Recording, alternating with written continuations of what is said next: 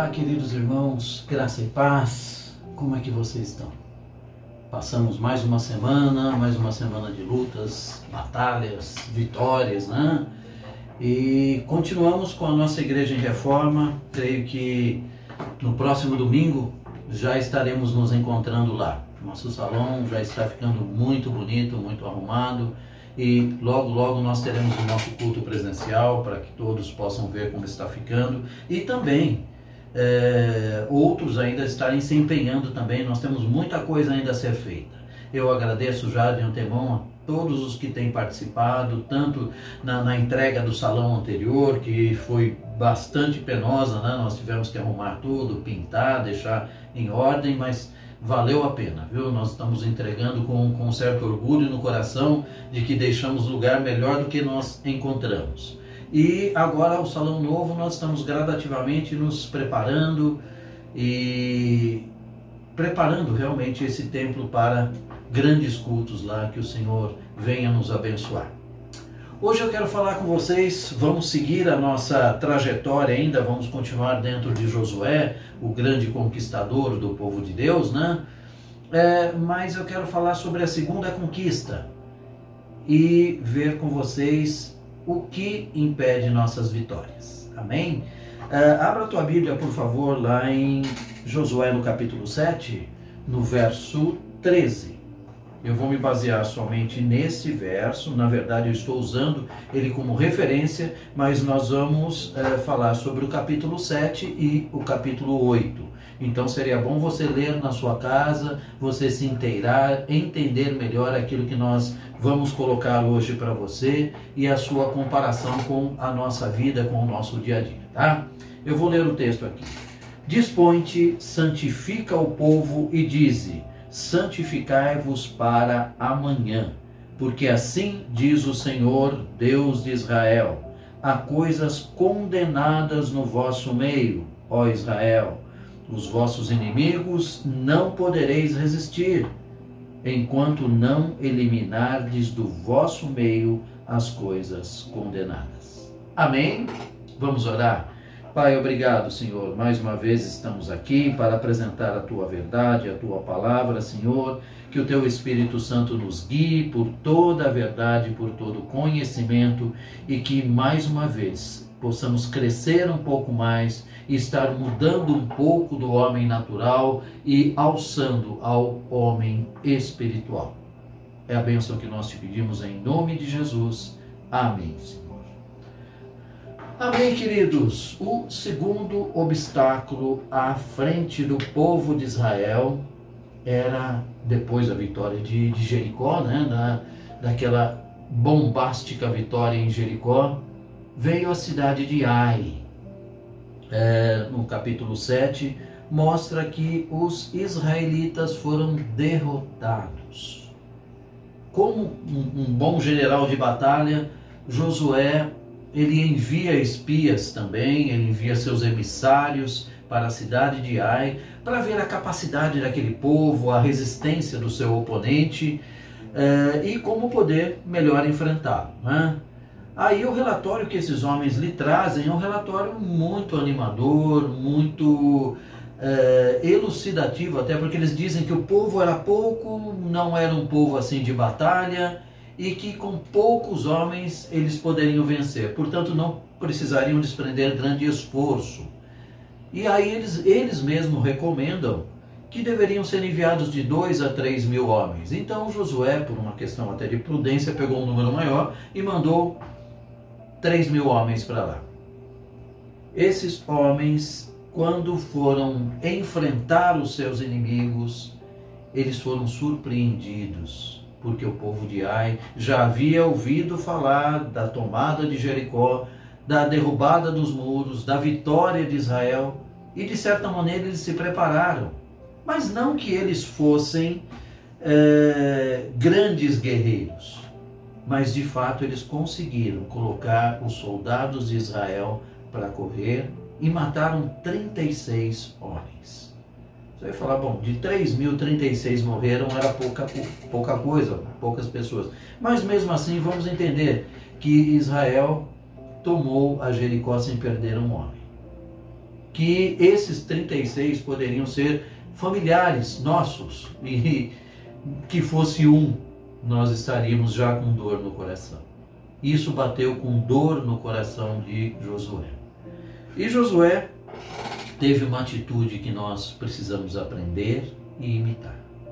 A primeira coisa que ele fez foi se aproximar do Senhor, ele foi junto à, à arca e lá ele se prostrou em terra, ele e os sacerdotes, os líderes do povo, e se colocaram perante o Senhor e passaram ali horas e horas clamando a Deus e, e apresentando, até numa postura, numa posição muito humilde, com o rosto em terra, lá eles se colocaram diante de Deus.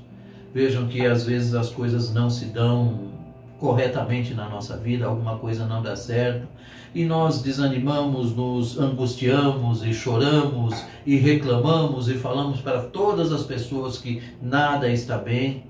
Ao invés de fazer isso, é lógico, ele se angustiou. Ninguém gosta de perder, ninguém gosta de falhar. E ele foi ao Senhor. É, isso me lembra do Salmo de Davi, o Salmo 142, é, que ele diz: Com a minha voz eu clamo ao Senhor, com a minha voz ao Senhor eu suplico. Diante dele eu coloco as minhas queixas. E foi exatamente o que Josué fez. Ele colocou os porquês, como estava seu coração, e ele disse: Senhor, nós fomos derrotados lá, nós fomos envergonhados. O teu nome, como Deus de Israel, foi envergonhado. E Deus fala com ele. E à medida que Deus lhe coloca, não foi falha da liderança ou da estratégia, ou mesmo dos eh, líderes do povo, mas existe pecado no meio do povo. E aí Deus relata para ele o pecado oculto. E, e diz a ele, dá uma orientação para que esse pecado que teve um objeto, esse objeto fosse retirado do meio do povo. Que por conta disso, é o verso que nós lemos ali, que o povo pereceu, que o povo falhou, que o povo perdeu. Vejam, isso é uma lição para nós e mais de uma lição podemos tirar desse segundo evento. Vejam, depois de uma grande vitória, depois de uma grande conquista, não é que eles perderam a segunda conquista, porque Deus vai fazer uma recomposição e, e eles poderão ganhar novamente. Porém, eles tiveram que enfrentar o pecado oculto dentro de si, dentro do povo. É, primeiramente, o primeiro passo que o Senhor orienta a Josué é comunicar o povo e encontrar o pecador e encontrar o objeto do pecado. O pecado interfere na vitória de todos. Um pecou, logo todos pecaram. Assim que entrou o pecado na humanidade. Mas também pelo sacrifício de um, que foi Jesus, que foi o Cordeiro de Deus, ele tirou o pecado do mundo. Portanto, nós podemos e devemos escolher se vamos permanecer no pecado de Adão ou vamos aceitar e decidir em nossas vidas mudarmos e aceitarmos o sacrifício de Jesus que tira o pecado de nós. A condenação para aquele homem que contou que cometeu o pecado seria a morte por apedrejamento. E os seus bens seriam queimados.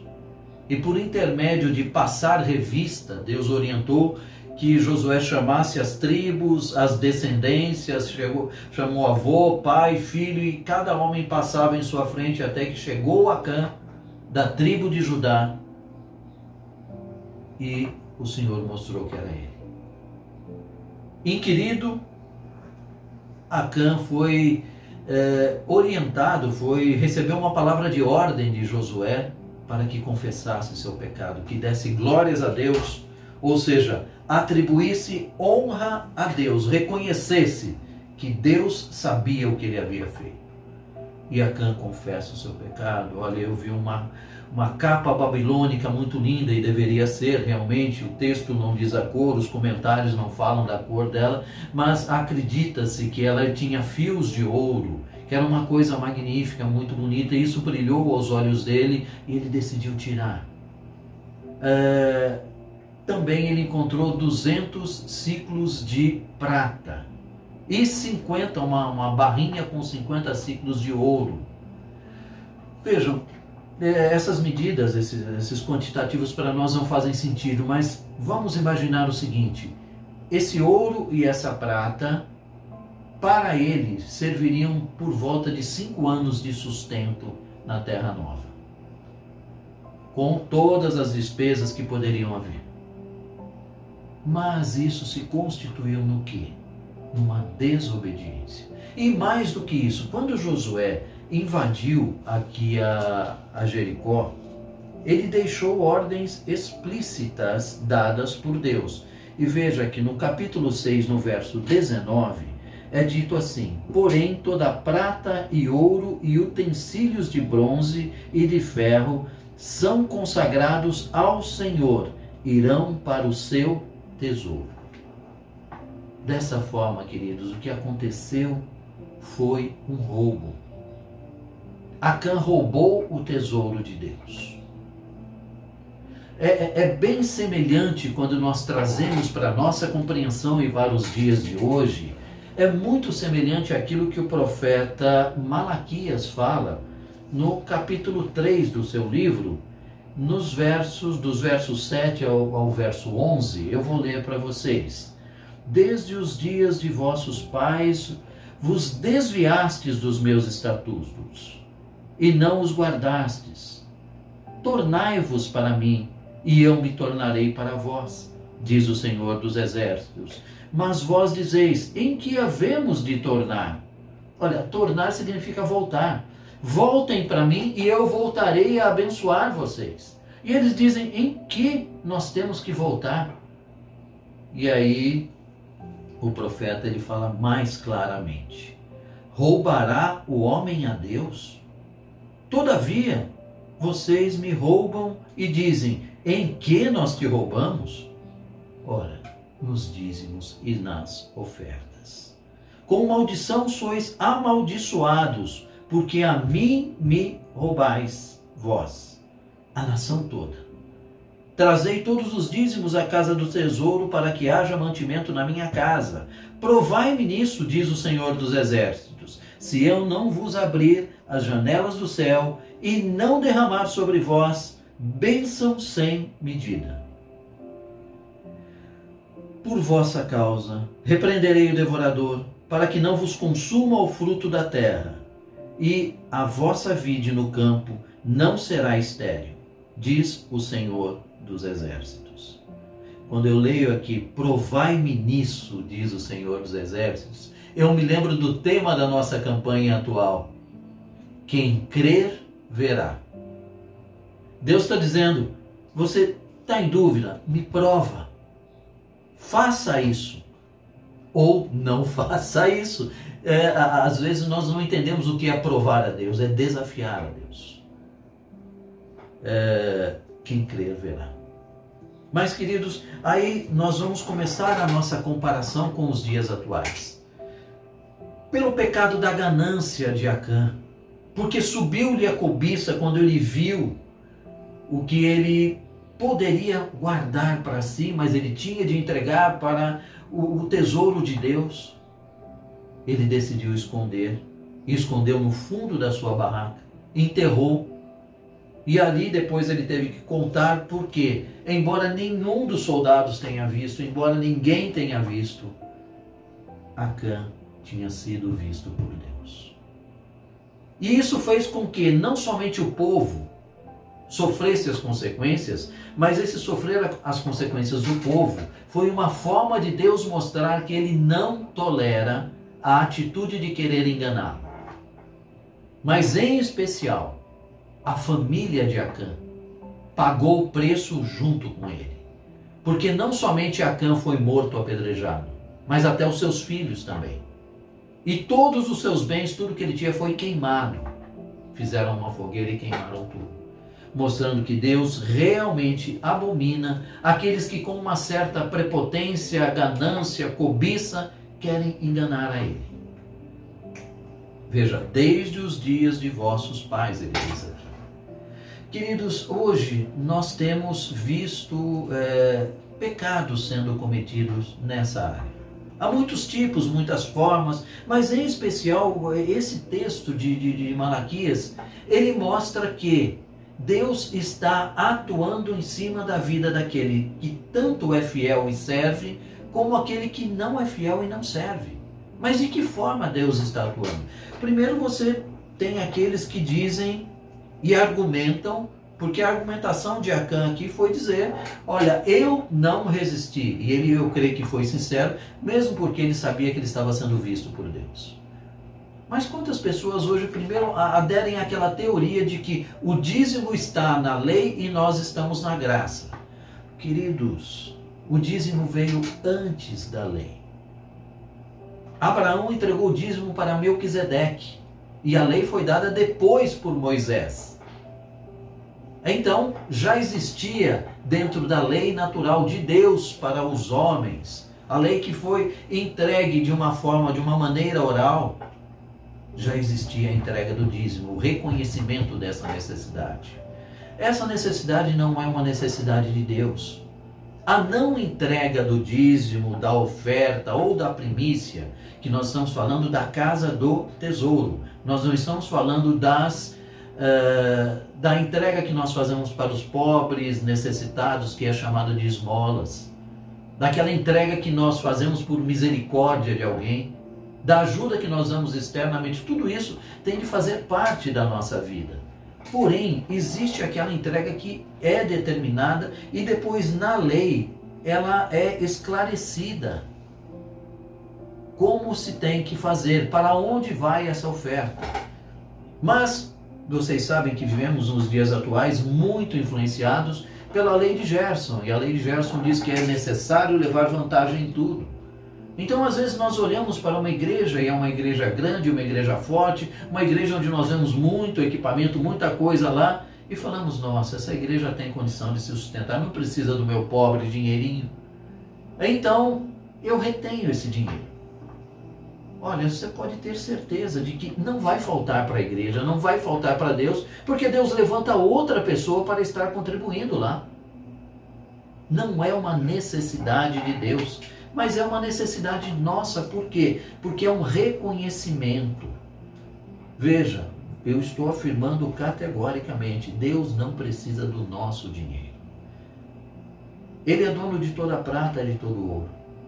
Mas ele considera quando nós nos colocamos à disposição dele ou passamos a receber os seus benefícios, mas não queremos entregar uma pequena parte para contribuição em tudo. E essa pequena parte é um teste de fé, é uma prova de fé, é uma prova de confiança. Deus não quer dinheiro, Deus quer obediência. E, e nós vemos que o, o profeta Malaquias diz que a ausência da entrega, tanto do dízimo, como da oferta, como da primícia, levam a pessoa a algumas situações que a gente vê tão comum hoje. O salário dá para alguns, mas para outros não. Às vezes dois, duas pessoas que trabalham no mesmo emprego recebem a mesma coisa e você vê a diferença na vida delas. Uma está prosperando gradativamente, sem aquela ambição, aquela cobiça, mas ele já tem a sua casa própria, ele tem o seu carro, ele tem a sua casa, a sua família.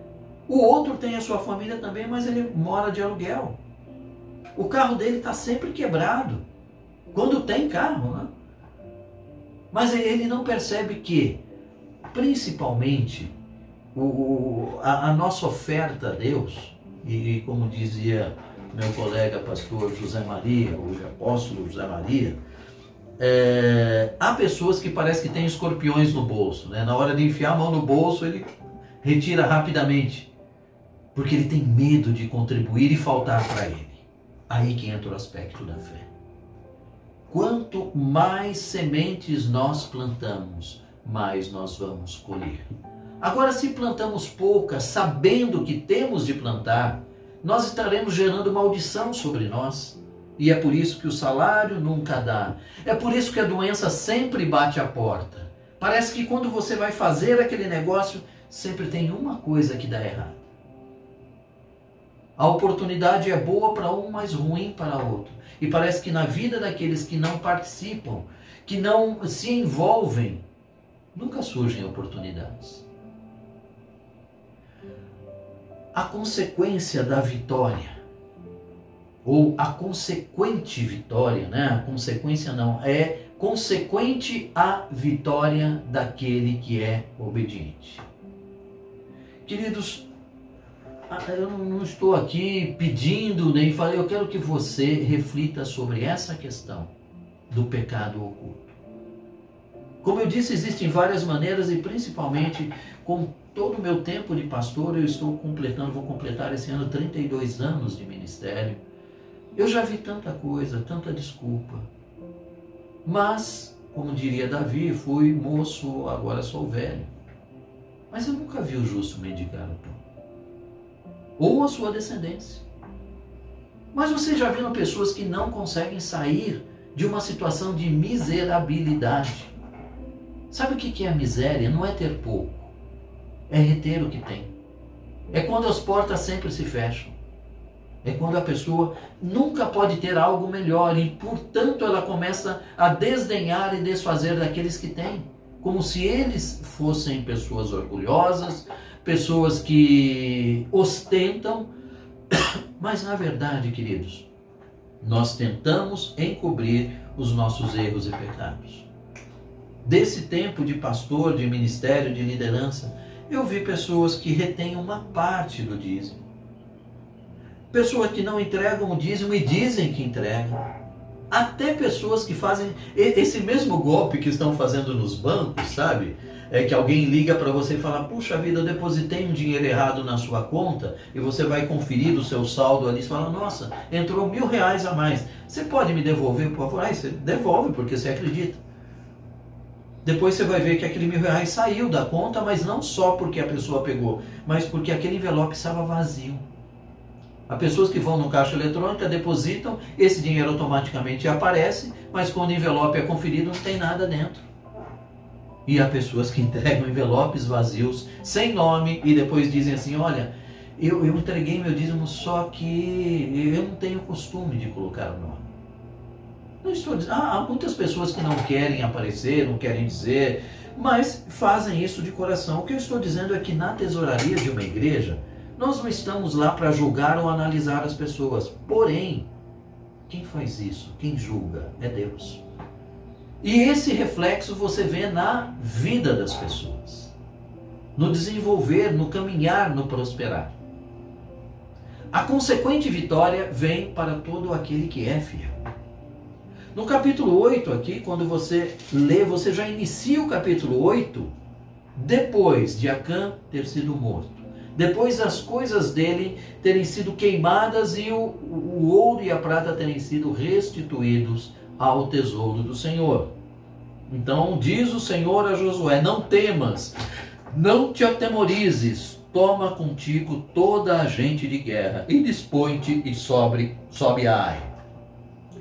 Queridos, aí o Senhor começa a anunciar a Josué, ele anima-o e já lhe concede a vitória antecipadamente. Não somente ele lhe deu uma palavra de ânimo, de incentivo e uma segurança, mas também Deus começa a mostrar para Josué qual seria a estratégia para que ele pudesse vencer aquele povo. E aí o Senhor mostra para ele que ele faria uma emboscada, que ele colocaria um, um, grupo de soldados atrás da cidade, e esse grupo ficaria lá parado, escondido, enquanto ele iria com um, um outro grupo à frente, desafiaria os soldados, eles sairiam todos na caça e ele fugiria, enquanto aqueles outros tomariam a cidade. E quando eles tomassem a cidade, eles sairiam também ao encontro daqueles soldados que foram atrás dos israelitas. Dessa forma, eles fecharam o povo de Ai, exército de Israel, povo de Ai e exército de Israel. Isso não vale. Onde o povo de Deus estava em cima, o povo de Deus estava em cima e o povo de Ai estava embaixo. E ali eles venceram. E acabaram com todos os soldados. E ao rei de Ai eles enforcaram. Mas, vejam, quando Deus anuncia essa estratégia, e aí eu vejo uma outra grande falha nos dias de hoje. Deus anuncia para Josué, olha quem era Josué? Era um general, era um líder de um povo. E Josué tinha sua experiência porque, no mínimo, ele tinha já passado 40 anos junto com Moisés, acompanhando batalhas, conquistas, caminhada. Mas Josué foi de extrema humildade. Josué se colocou obedientemente e fez exatamente aquilo que Deus lhe mandou. Queridos, para nós aprendermos a vencer, para termos vitórias na nossa vida, nós temos de ter três coisas, três atitudes que são necessárias. A primeira é disposição, a segunda, bom ânimo e a terceira, obediência. É o que nos relata aqui o capítulo 8. Não temas, dispõe-te, levanta-te. E é assim que nós precisamos fazer na nossa vida. Eu não sei que situação ou qual situação você está vivendo ou pode passar por ela. Sim, sem dúvida, nós estamos passando por uma crise, não só em nosso país, como no mundo todo. E muitas teorias de conspiração estão se desenvolvendo. Tem gente fazendo até bunkers, sabe? Locais para eh, debaixo da terra para se guarnecer, para se esconder, porque eles acreditam que já virá a terceira guerra mundial e quantas coisas ruins vão acontecer. Tem pessoas estocando alimento. Queridos, Deus não não nos orientou a fazer nada disso. Não vamos partir por uh, um, teorias de apavoramento, mas sim, vamos caminhar com disposição, com bom ânimo, obedecendo sempre ao Senhor. Gente, o Senhor nos disse, nós sabemos que estamos na, estamos na iminência do fim, mas ele disse que bem-aventurado aquele que, quando o seu Senhor voltar, o encontrasse desta forma, ou seja, trabalhando, fazendo a sua obra, cumprindo com a sua tarefa. E é o que nós vamos fazer. Queridos, disposição, bom ânimo e obediência. Como se traduz nos dias de hoje isso?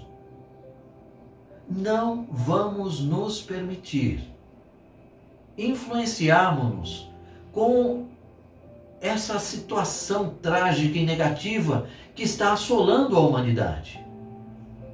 Olha, mil cairão do teu lado, dez mil à tua direita, mas você não será atingido. Essa é uma promessa do Senhor. Ou eu creio nessa promessa, ou eu creio no mundo. Ou eu creio no que estão falando, nas teorias conspirativas. Mas, assim como o apóstolo Paulo, eu posso dizer: eu, eu sei em quem eu tenho crido, eu tenho certeza, eu estou bem certo, que Ele é poderoso para guardar o meu tesouro até aquele dia. Então, se nós cremos, porque nós vamos nos abalar e perder a nossa disposição. Queridos, o nosso compromisso precisa continuar sendo fiel. Não retenha a sua mão, não perca a tua bênção por conta do medo, por conta do pavor. Olha aqui a primeira coisa que Deus fala para Josué: não temas. No capítulo no verso 1 do capítulo 8, não temas, não te atemorizes ah, pastor, mas acontece que eu já tive tantas derrotas na vida. Mas será que você não, não estava como Acã, com algum pecado escondido? Nós começamos aqui essa mensagem lendo: Dispõe-te, santifica o povo, e disse: Santificai-vos para amanhã. E é o, o pedido que eu faço a vocês: santifiquem-se para amanhã. Quando as pessoas olham para nós, será que elas estão vendo Jesus habitando em nossas vidas?